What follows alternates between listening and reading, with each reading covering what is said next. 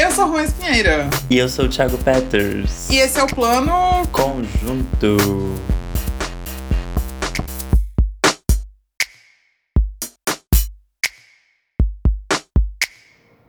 Olá, ouvintes! Quanto tempo que a gente não se vê, não se ouve. E agora que estamos de volta também com uma boa novidade. Acabou de ser realizada nessa semana a semana universitária da UNB. Tiveram várias palestras sobre podcast e no último dia fizeram uma premiação sobre podcast. E nós ganhamos uma menção honrosa. Ganhamos a menção honrosa de na categoria Identidade e Divulgação. Vocês concordam? Eu concordo. Vocês concordam? Eu, eu concordo, concordo e ficamos super felizes com essa menção rosa. Eu achei tudo. Muito obrigado. O primeiro prêmio, o NBcast, o, o evento em si, o NBcast, vocês arrasaram. É, tava refletindo hoje, tava até gravando uma story lá. E que esse prêmio vai super legal porque é, é, um prêmio nessa categoria de podcast, né? Que é uma coisa que tá super emergente, assim. Emergente não, tá bombando super na agora nessa plataforma. E é uma forma muito legal de incentivar a gente a continuar, né? Gravando e tal, ver que tem esse reconhecimento. É um, um super incentivo, então achamos tudo. Muito obrigado. E numa categoria especial também, né? Porque assim, não sei se as pessoas sabem, mas dá muito trabalho para fazer todo o trabalho de um podcast. É, galera. Inclusive é por isso que a gente tá um tempo sem gravar, porque assim, demanda muito tempo para fazer tudo. Então. Sim, exatamente. Realmente. Mas esse nosso hiatus aí, esse nosso, nosso trabalho de que fica um tempo sem gravar coisa da faculdade, foi reconhecido também. Sim, parabéns. Mas então, vamos embora nesse episódio. O Homem que Copiava. Quantas estrelas, amiga? Eu dei quatro. Filmaço, muito bom, adorei. Super divertido, legal. Filmaço, parece aqueles héteros falando. Filmaço, cara. Filmaço, que filmaço. Porra, velho, foi um, um puto de um filme, filmaço do caralho. Eu acho que o, o Jorge Furtado fez muito bem, muito bem, cara. Arrasou. E aí, gente, me passa por hétero, será? acho que na voz, talvez. Ou, ou você seja ator. Você é ator, eu acho. É, amiga, atuei, fiz uns, umas pontas aí. Sim. eu, eu, eu dei 4,5. E quem discordar, pisca a luz 15 vezes.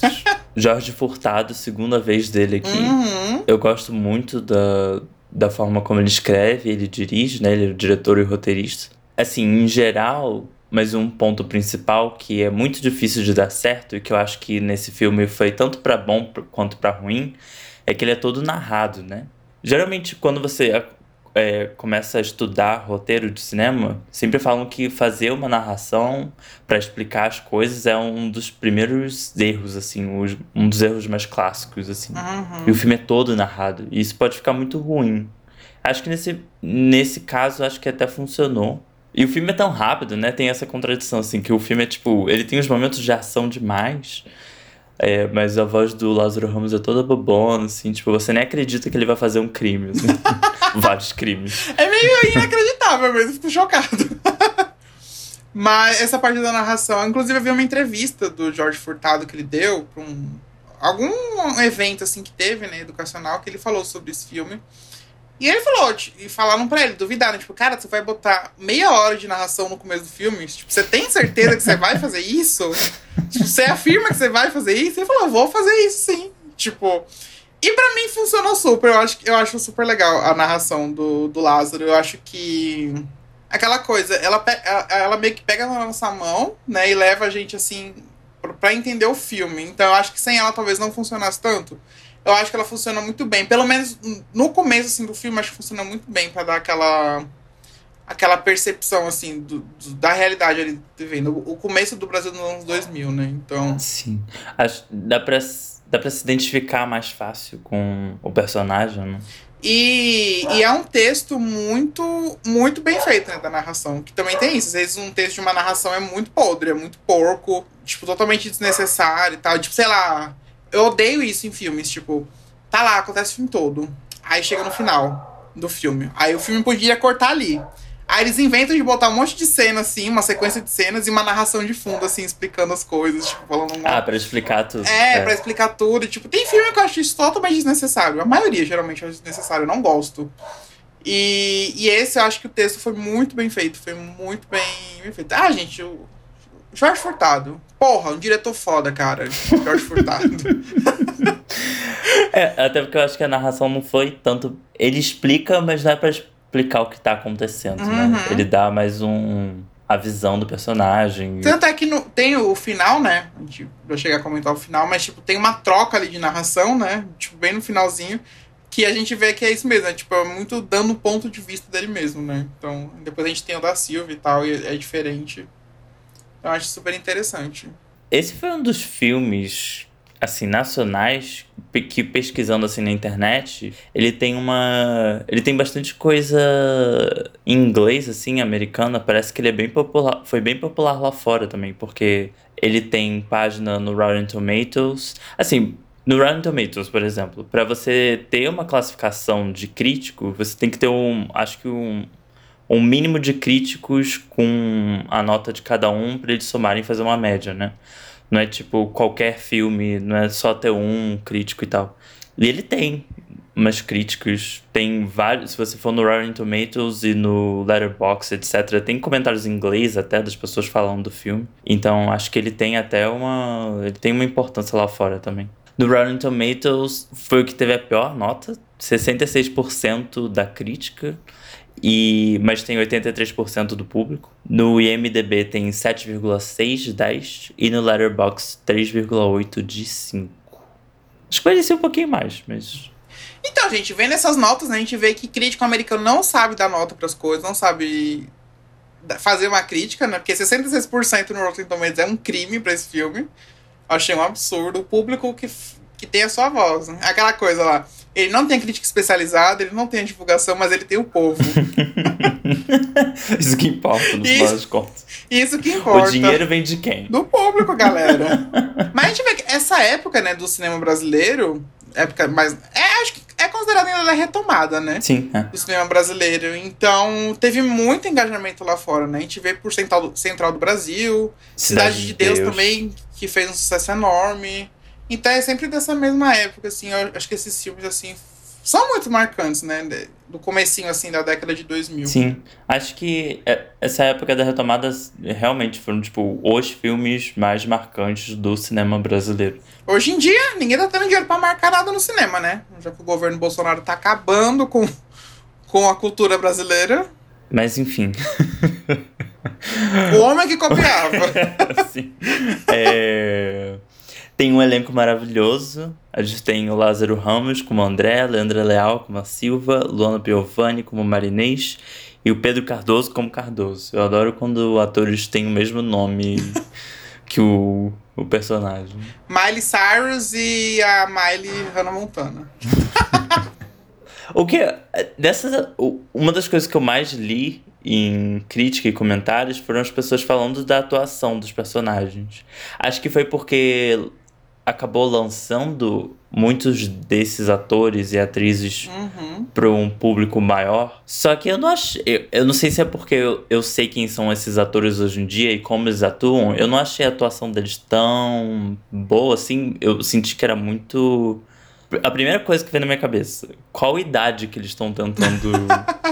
passar. É, porque eu, eu, eu tava muito confuso. Tipo, porque a Leandra Leal tava o tempo todo atuando assim muito inocente, coitadinha, e às vezes eu tava sentindo um exagero vindo dela nesse, nesse sentido. E aí, um momento, no momento do filme, ela fala que ela tem 19 anos. E aí eu fiquei tipo, velho, nenhum desses personagens parece ter menos de 25 anos. Todos eles parecem bem mais velhos que isso.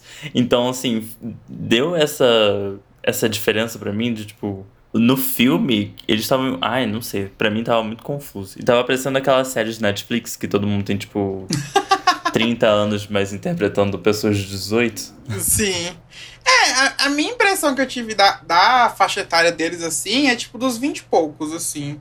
Eles, a, a, acho que o Lázaro e a Leandra, nos 20 e poucos. É. A Luana Piovani, talvez um pouco mais velha, assim como o Pedro Cardoso. Eles pareciam ter uma idade assim maior. Sim, quase 30 ou até mais que 30. Sim, sim. A Leandra Léo tava se esforçando muito pra interpretar uma pessoa muito mais jovem que ela. E muito, sei lá, muito coitadinha. Eu vi muito a personagem dela, tipo, muito coitada. E foi um coitado exagerado que eu não gostei muito. Ah, coitada. Ai, tadinha. Ai, ela é tão, galera! É, mas assim, as atuações em geral foram, foram boas, mas isso me incomodou. E é um elenco ótimo, né? Eu, essas pessoas são. Ai, eu simplesmente amei esse elenco. Achei que, que encaixou perfeitamente. Tipo, faixa etária eles não interpretam tão bem assim, mas, tipo, do, do filme em si, da história, assim, eles interpretam super bem. Eu gostei muito. Eu acho que o mais engraçado foi.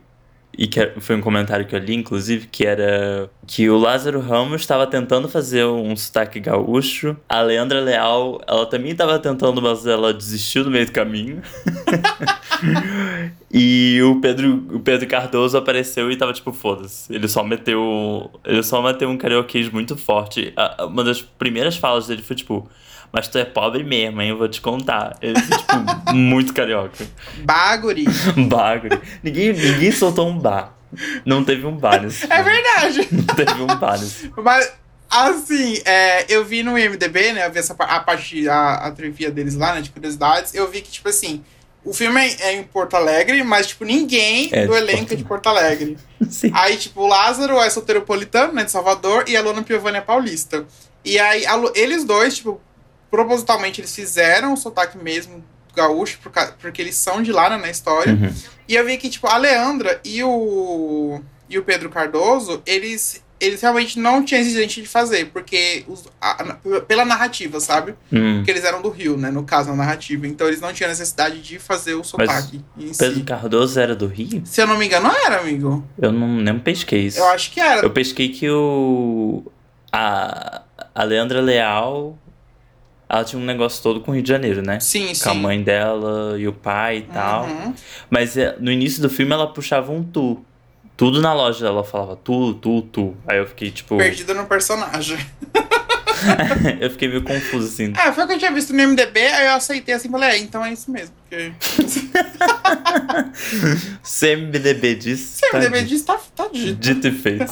Legal, se, o Wiki, se a Wikipedia disse, tá dito. Não tem. Não tem. Como assim isso não é uma referência bibliográfica?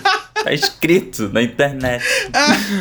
É, e falando assim do, do, Le- do, do Leandro, do Leandro Leal, do Pedro Cardoso.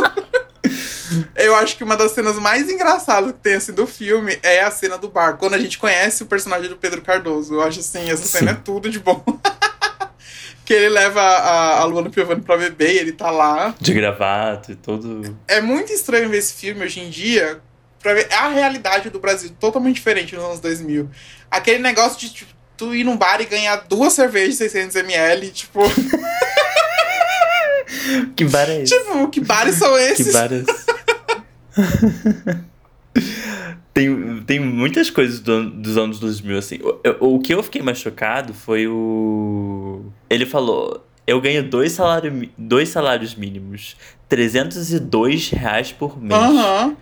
Que é o preço de um tênis. Sim, eu não tenho E eu fiquei tipo, o preço do tênis não mudou. O preço do tênis ainda é, tipo, 190, 200 reais que nem eles mostraram. Mas, assim, o salário mínimo, véi, que isso, Aham. mudou demais. E eh, quando ele mostrou as contas dele também, tipo, o Sim. apartamento que ele dividia com a mãe era, tipo, 380 reais o aluguel, alguma coisa assim. Sim, é, o aluguel fiquei- era 380, ele dividia com a mãe, Foda. tipo, ele recebia os dois salários mínimos, eu fiquei tipo assim. Gente! Meu Deus. E a gente tá reclamando do salário mínimo hoje em dia, gente? Brincadeira, gente. tá um absurdo assim. tá um absurdo. Inclusive, falando, falando em dia, a primeira cena do filme, que eu acho super, muito boa também, que é quando ele tá no caixa. Lá, ele tá passando as coisas. Aí ele fala, tipo assim. É, ah, as compras enormes que eu tô fazendo aqui e tudo mais. Aí quando vê, deu 8,25. E ele comprou carne. Várias coisas. Ele comprou Fósforo, fósforo. detergente. detergente. é, esponja. Ah, gente, só a carne você compra hoje em dia dá. dá na- 40 reais. Assim. Gente, esses dias eu fui, fui lá no mercado, me aventurei a comprar um, um quilo de patinho moído. Puta que pariu, 40 reais. Que bunda é esse? Nossa, não, a, a carne tá. A carne com certeza não é mais R$3,90. Não, não, até anotei aqui o preço da carne que tava lá, era R$3,90, gente. R$3,90. é, não, não Ai, ai, ai. O filme é de 2003, governo Lula. Ai, que saudades do Lulinha, gente. É, claro Saudade que do meu ex. tem, tipo, ajustes de inflação e dinheiro, blá blá blá. Eu não, conhe- eu não entendo muito bem dessa parte, mas assim, claro, tem uns ajustes ao longo do tempo. Uhum. Mas. Eu, eu acho a cena do mercado muito boa, porque ele. Ele instaura. Eu acho que tem muito a ver até com o estilo de escrita do Jorge Furtado, que parece tipo um sitcom. Uhum. Porque parece um cold open, assim. Parece. Se você tirar aquela cena, ela, não- ela é desnecessária pro filme. Mas ela estabelece o, o tom do filme de comédia, né? Uhum. O Lázaro Ramos fica se explicando várias vezes ali. Não, eu tenho que tirar, porque eu tenho que tirar o não sei o quê, porque eu tenho que levar a carne, eu tenho que levar o fósforo, mas blá blá blá. Ele fala isso várias vezes. E tem todo aquele constrangimento de mercado, de tá uma fila enorme, as pessoas olhando pra você e a caixa de saco cheio. E você, Aham. tipo. Ah, mas vai. o que eu posso fazer? Aham. Aí você fica aflito naquela cena. Porque eu tenho. Gente, eu tenho um pavor de estar passando em caixa de mercado, tá sozinho, um monte de compra pra botar na sacola. E um monte de gente na fila atrás de mim. Eu simplesmente fico apavorado, eu entro em pânico. É horrível.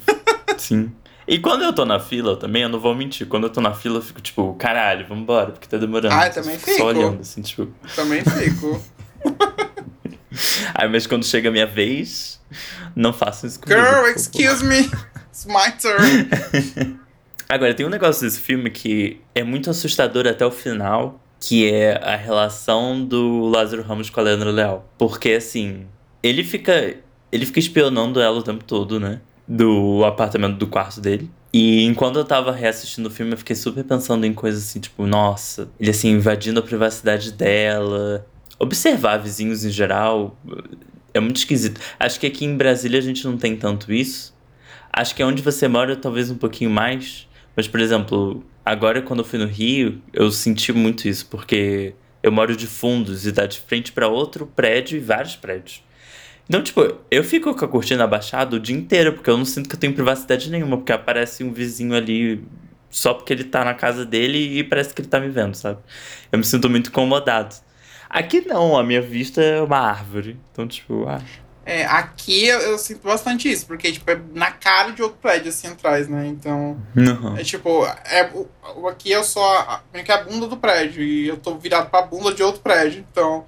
Aí tem um casal que mora aqui na frente que, tipo, qualquer coisa eles veem. Ele já deve ter visto sem roupa. Assim, e- e- eu com certeza sou o ugly naked guy de Friends, assim. Eu sou totalmente essa pessoa.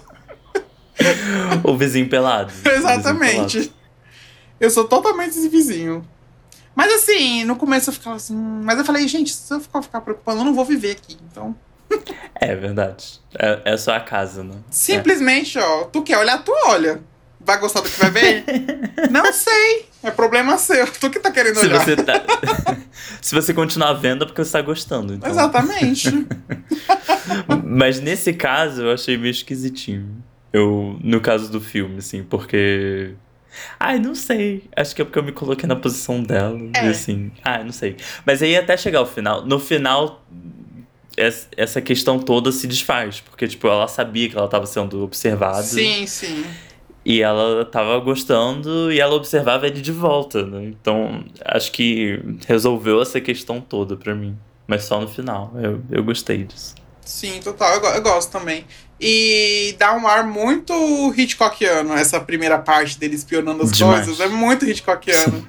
eu acho que todo, todo filme em si, eu acho que tem uma pegada meio Hitchcockiana, aquele mistério que vai leva, que leva a outra coisa. Porque, gente, o filme, assim, eu fiquei chocado. Tipo, o, no- o o nome do filme é O Homem que Copiava. Aí você vai imaginar o quê? O homem que falsifica dinheiro. Beleza, isso acontece. Em cinco minutos de filme. O resto do filme É, é uma coisa totalmente insana que você não espera que vai acontecer aquilo. Sim. Uma coisa vai transformando em outra, em outra, em outra, em outra, em outra. E é maravilhoso, eu achei tudo. A- Isso que eu tava muito pensando também, tipo, até ele começar a copiar dinheiro, demora muito.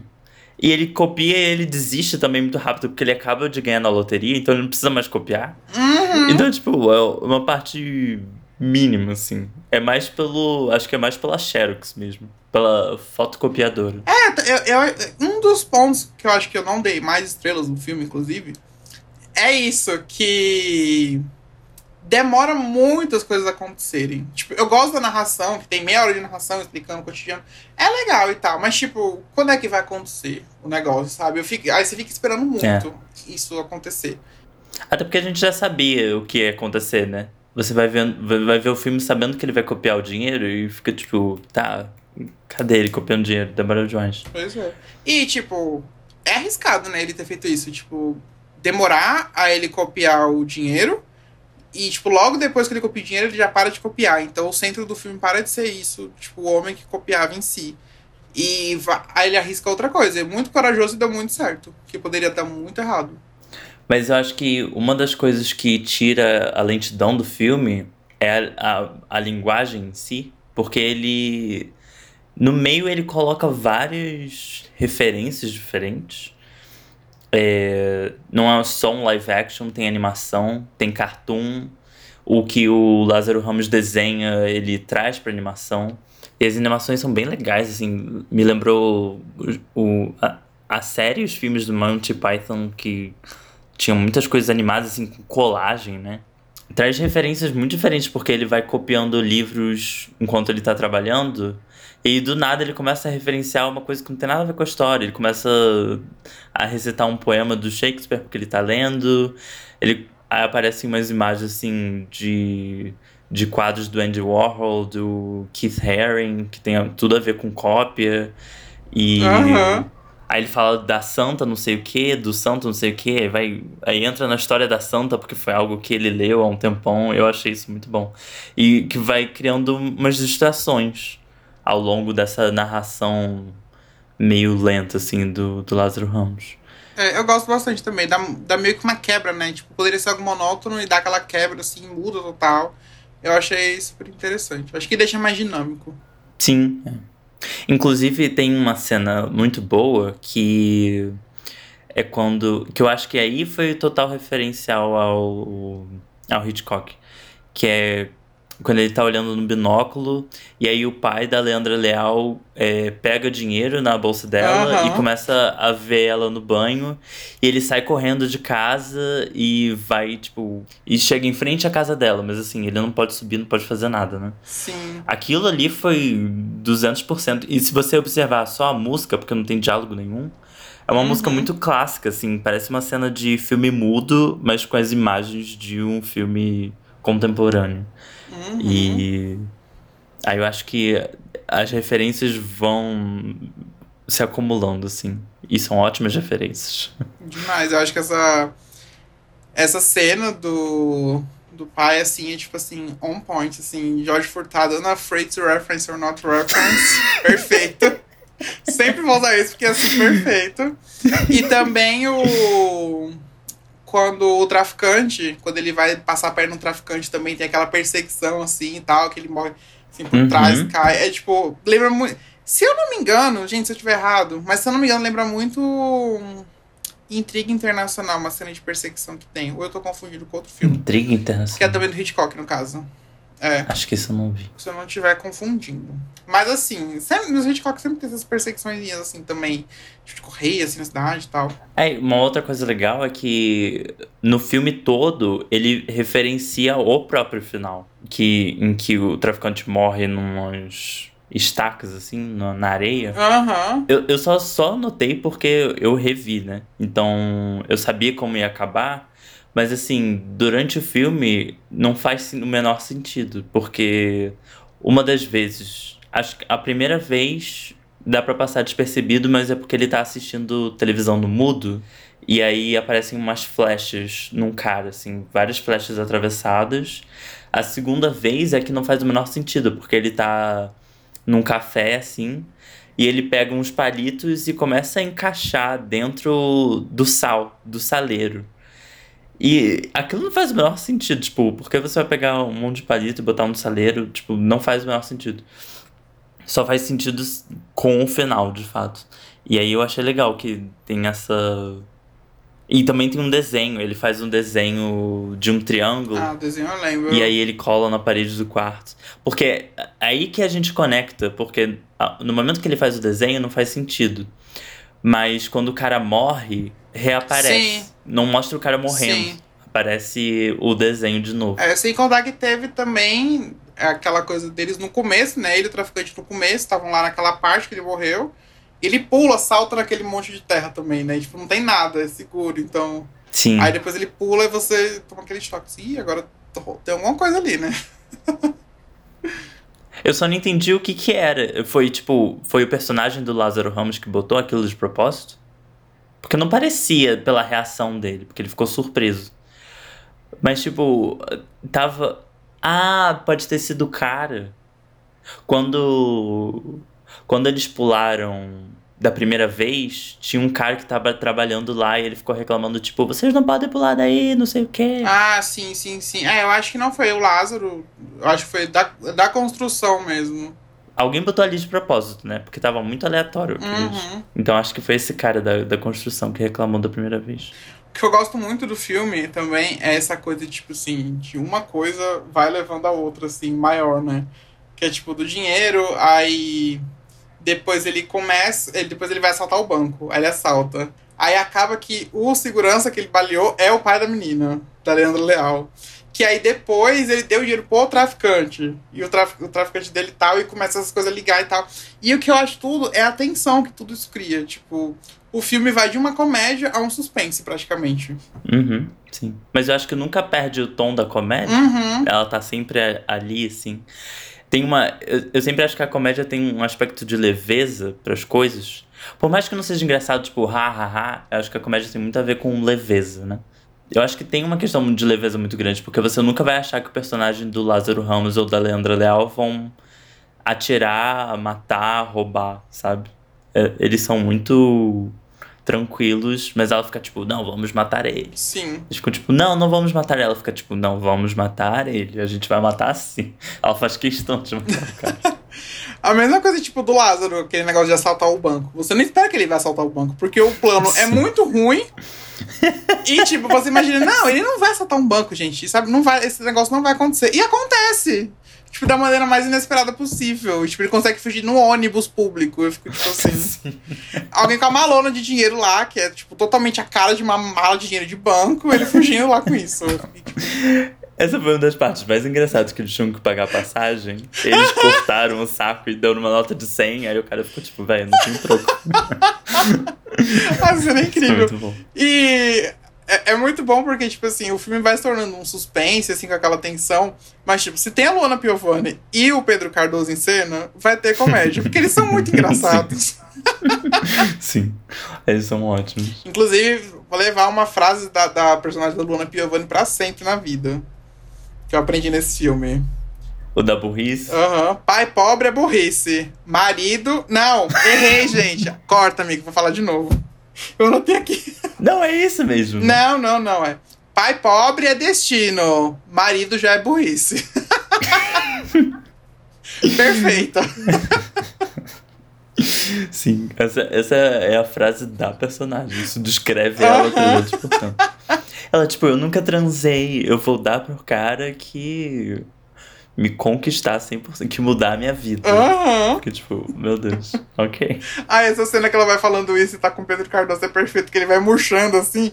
Ele chega tão bam, bam, Demais. bam das ideias, tipo assim, sou fodão, vou pegar essa mina aí e tal. Aí depois ele vai só murchando assim. Ele tá quase chorando ali, tipo, velho, nunca vou ter uma chance. No final do filme, quando eles foram matar o pai, é, eu lembrei muito de da Vitória falando da morte da família em Midsommar? em Midsommar. Porque foi muito elaborado o esquema e até agora eu não entendi. Eu já vi esse filme três vezes, eu não entendi o porquê da galinha. e quando eles botaram a galinha, o- na primeira vez que o Lázaro Ramos está explicando pro Pedro Cardoso o plano, o Pedro Cardoso pergunta: por que a galinha? E o Lázaro Ramos fala: calma, eu vou chegar lá. Eu, pra mim nunca fez sentido. A galinha ficou lá na, no armário, e aí no final do filme eles falaram no noticiário que a galinha sobreviveu. A única coisa que sobreviveu da casa foi a galinha.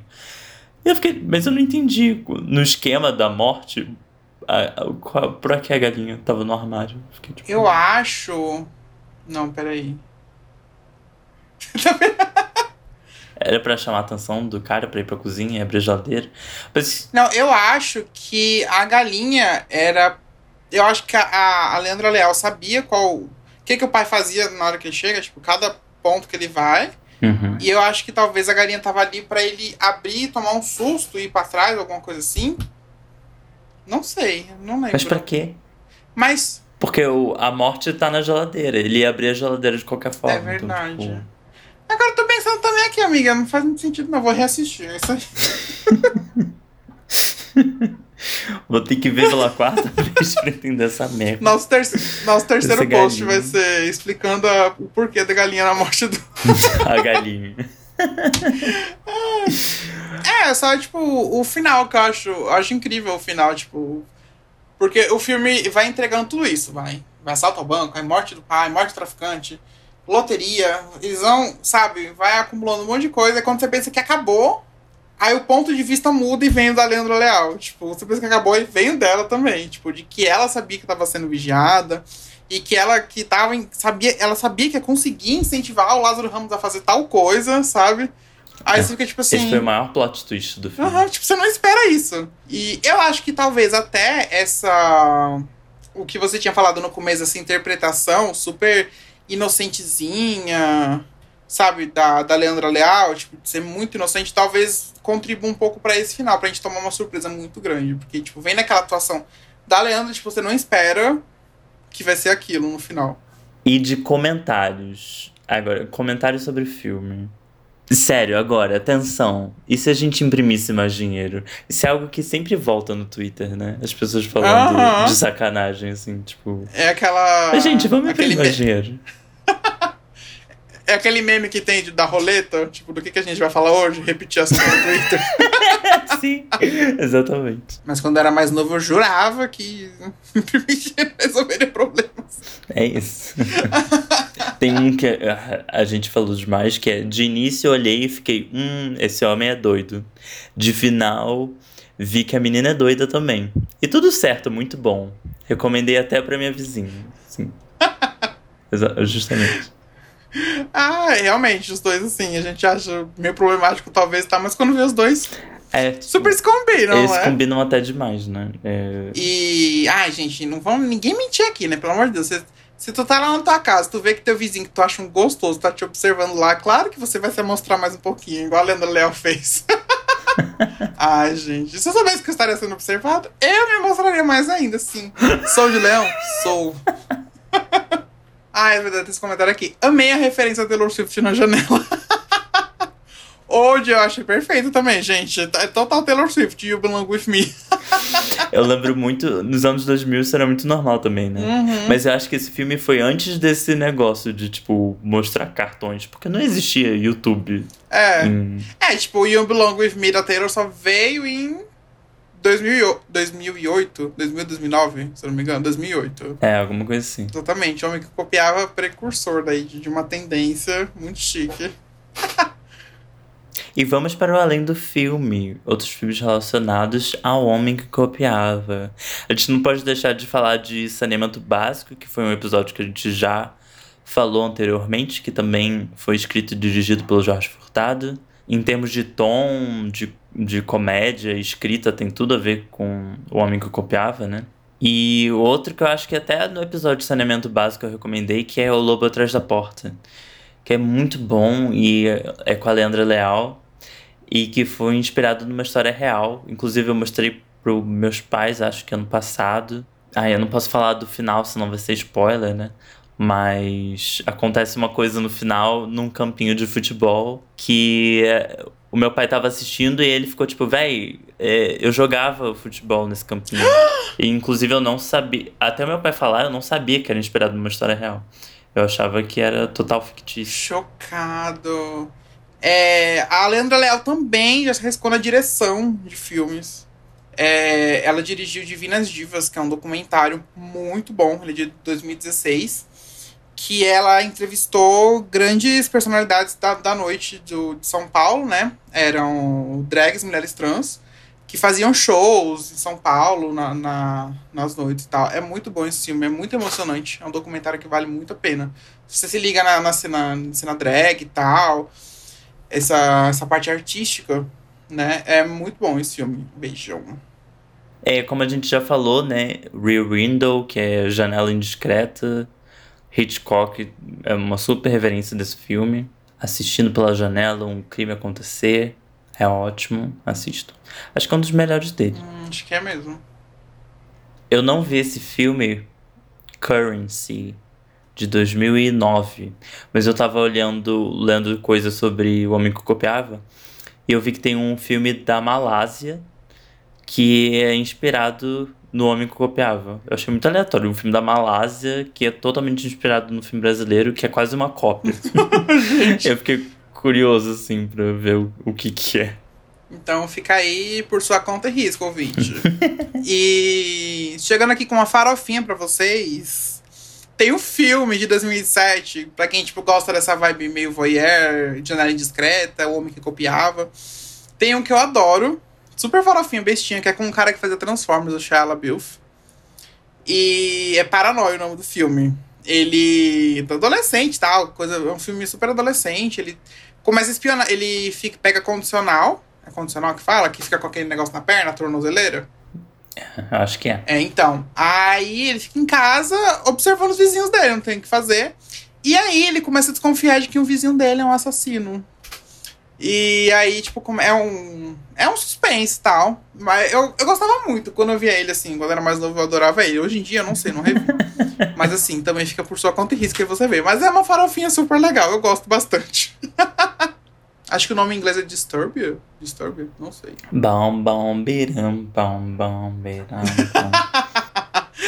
Ai, isso. Mas é isso, gente. Depois desse ato aí, forçado que a gente teve, mas estamos voltando de novo com tudo. Espero que vocês tenham gostado do episódio. E até a próxima. E lembrem-se de nos seguir nas redes sociais, Instagram, arroba plano.conjunto, no Twitter, arroba. E no TikTok, que a gente também deu uma parada, assim, mas quem sabe a gente volta, arroba plano conjunto.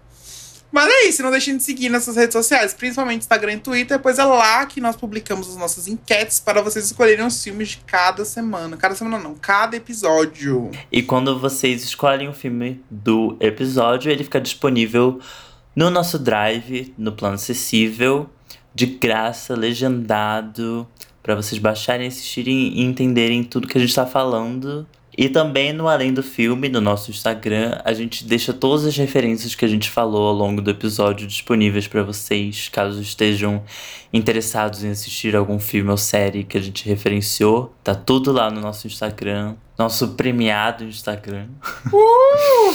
então é isso, gente. A gente é referência em identidade e divulgação. Então, se vocês querem divulgação, sigam as redes sociais. É isso. Simples.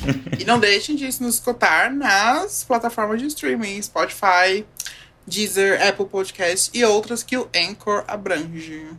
Então é isso, gente. Um beijo. Um beijo. Até o próximo episódio. E lembre-se. Que é o nosso aniversário de um ano. É verdade. O próximo episódio um ano de plano conjunto. Vamos pensar aí que nós vamos fazer. E lembre-se, gente. Pai pobre é destino, marido é burrice. Um beijo. beijo. Ótimo.